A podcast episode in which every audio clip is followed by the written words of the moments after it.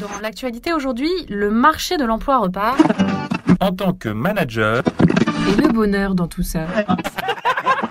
Prendre un collaborateur en grippe, ça vous est déjà arrivé?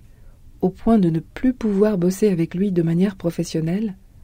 Au mieux, vous ne le sollicitez plus.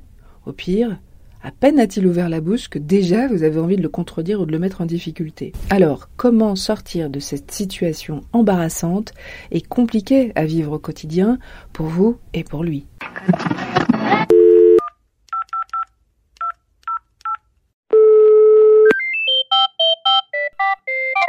Service après-vente du manager, bonjour Bonjour.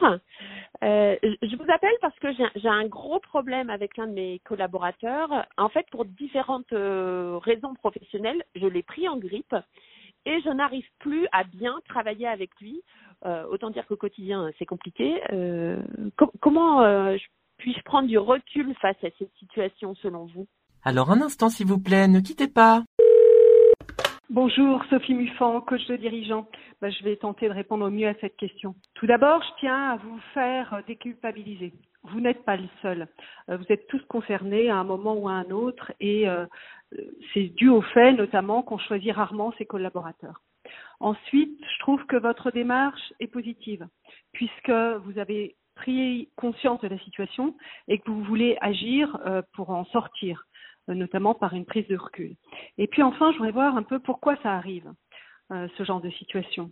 Euh, c'est lié au fait parce que, en général, les personnes sont trop ou très éloignées de vous euh, dans leur mode de fonctionnement, si bien que ça génère de l'incompréhension et des tensions. Et ces tensions augmentent parce que vous avez notamment le sentiment que la personne en question le fait exprès dans le simple but de vous énerver. Ça fait des irritations et des fixations.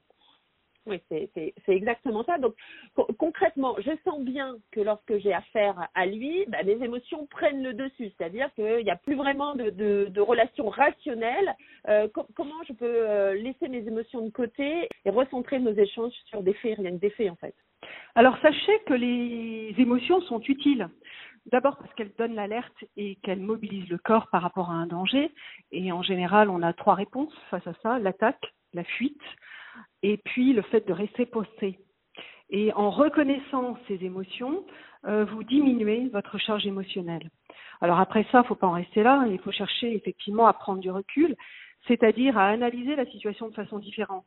On va donner par exemple comme situation que vous venez de faire un reproche à Thibault, votre collaborateur, sur son travail. Ce qui est intéressant, c'est de voir quelle était votre intention. Hein, vous pouvez en effet euh, avoir comme intention de le faire approfondir son travail. Et puis ensuite, demandez-vous comment vous avez exprimé cette intention. Si vous avez dit par exemple que le travail était bâclé, c'est trop vague. Et Thibault ne comprend pas vos attentes, il est frustré. Quant à vous, vous êtes conforté dans le fait que euh, vous avez à prendre Thibault en grippe. Alors comment faire? Euh, Soyez à la fois précis et factuel. Vous dites quand ça s'est passé, ce qui va et surtout quels sont les axes concrets d'amélioration. D'accord. Donc po- positiver euh, plutôt que de- d'attaquer euh, d'attaquer euh, de front. Est-ce que je dois justement aborder ce sujet-là frontalement, du moins en direct avec lui, ou au contraire gérer ça de, mon côté pour que les choses rentrent dans l'ordre? Lui en parle ou pas? Oui, euh, moi je trouve que dans frontalement c'est un peu violent parce qu'il y a la même racine que confrontation et du coup on est plus dans une dynamique de bras de fer et on va pas forcément vers la bonne solution. Je trouve qu'il est plus intéressant de passer à des explications constructives. Et pour cela, il y a d'excellents outils qui sont euh, de la CNV, la communication non violente. C'est Marshall euh, Rosenberg qui en est l'apôtre. Votre objectif, ça va être de clarifier la situation euh, de régler cette situation, le problème, mais pas de juger. Alors pour ça, il y a quatre étapes. La première, c'est l'observation. Par exemple, jeudi dernier, quand tu m'as remis le PowerPoint, euh, les chiffres n'étaient pas cohérents, euh, j'ai pas trouvé les idées clés. Ensuite, vous faites part justement de vos émotions, de vos sentiments.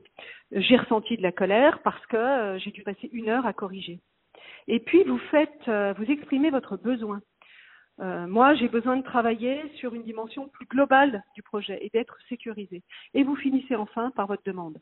Euh, j'aimerais que tu relises le document avant de me l'envoyer, euh, que tu aies une vigilance par rapport à la cohérence des chiffres, euh, au point clé. Sur qui est-ce que je peux aussi m'appuyer en, en, interne pour résoudre ce type de situation compliquée, franchement, à vivre au quotidien?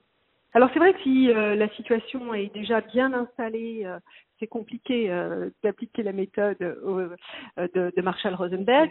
Et puis, il y a un certain nombre de risques associés qui sont importants. Ça peut être euh, le fait que vous soyez en permanence insatisfait, ça peut déboucher sur une forme de harcèlement, lui demander plus. Et puis, ça peut peut-être nuire à sa carrière à un moment ou à un autre. D'autre part, ça peut aussi finalement aboutir au fait que vous le sollicitez moins et que vous le placardisez. à l'heure des risques psychosociaux, le burn-out ou le bore-out sont pas forcément très loin. Donc, vous avez effectivement des appuis en interne. Soit pouvez euh, mettre dans la boucle des RH en étant factuel, hein, et ça fait partie aussi de votre courage managérial. Je perçois un talent et du potentiel euh, chez Thibault, euh, il a telle et telle qualité, et je ne voudrais pas freiner son évolution parce qu'on a des difficultés à travailler ensemble. Ça, c'est une première option.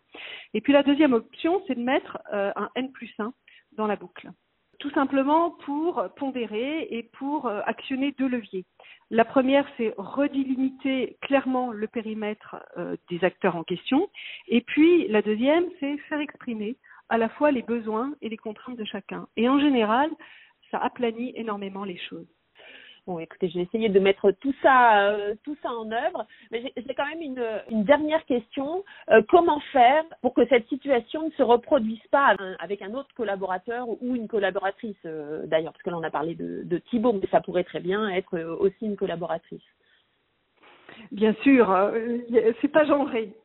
ce qui est important, moi, ce que je vois à travers les coachings que je peux faire, c'est la clarté la clarté. En général, il y a énormément de choses qui sont dans l'implicite et passer de l'implicite à l'explicite dans la clarté des attentes et du cadre, c'est fondamental.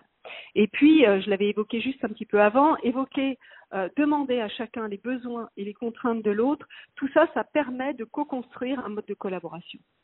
Et puis, euh, sachez aussi qu'on manage différemment en fonction des collaborateurs à qui on a affaire, notamment en fonction euh, bah, des personnalités, de la maturité dans le job et du niveau d'expertise.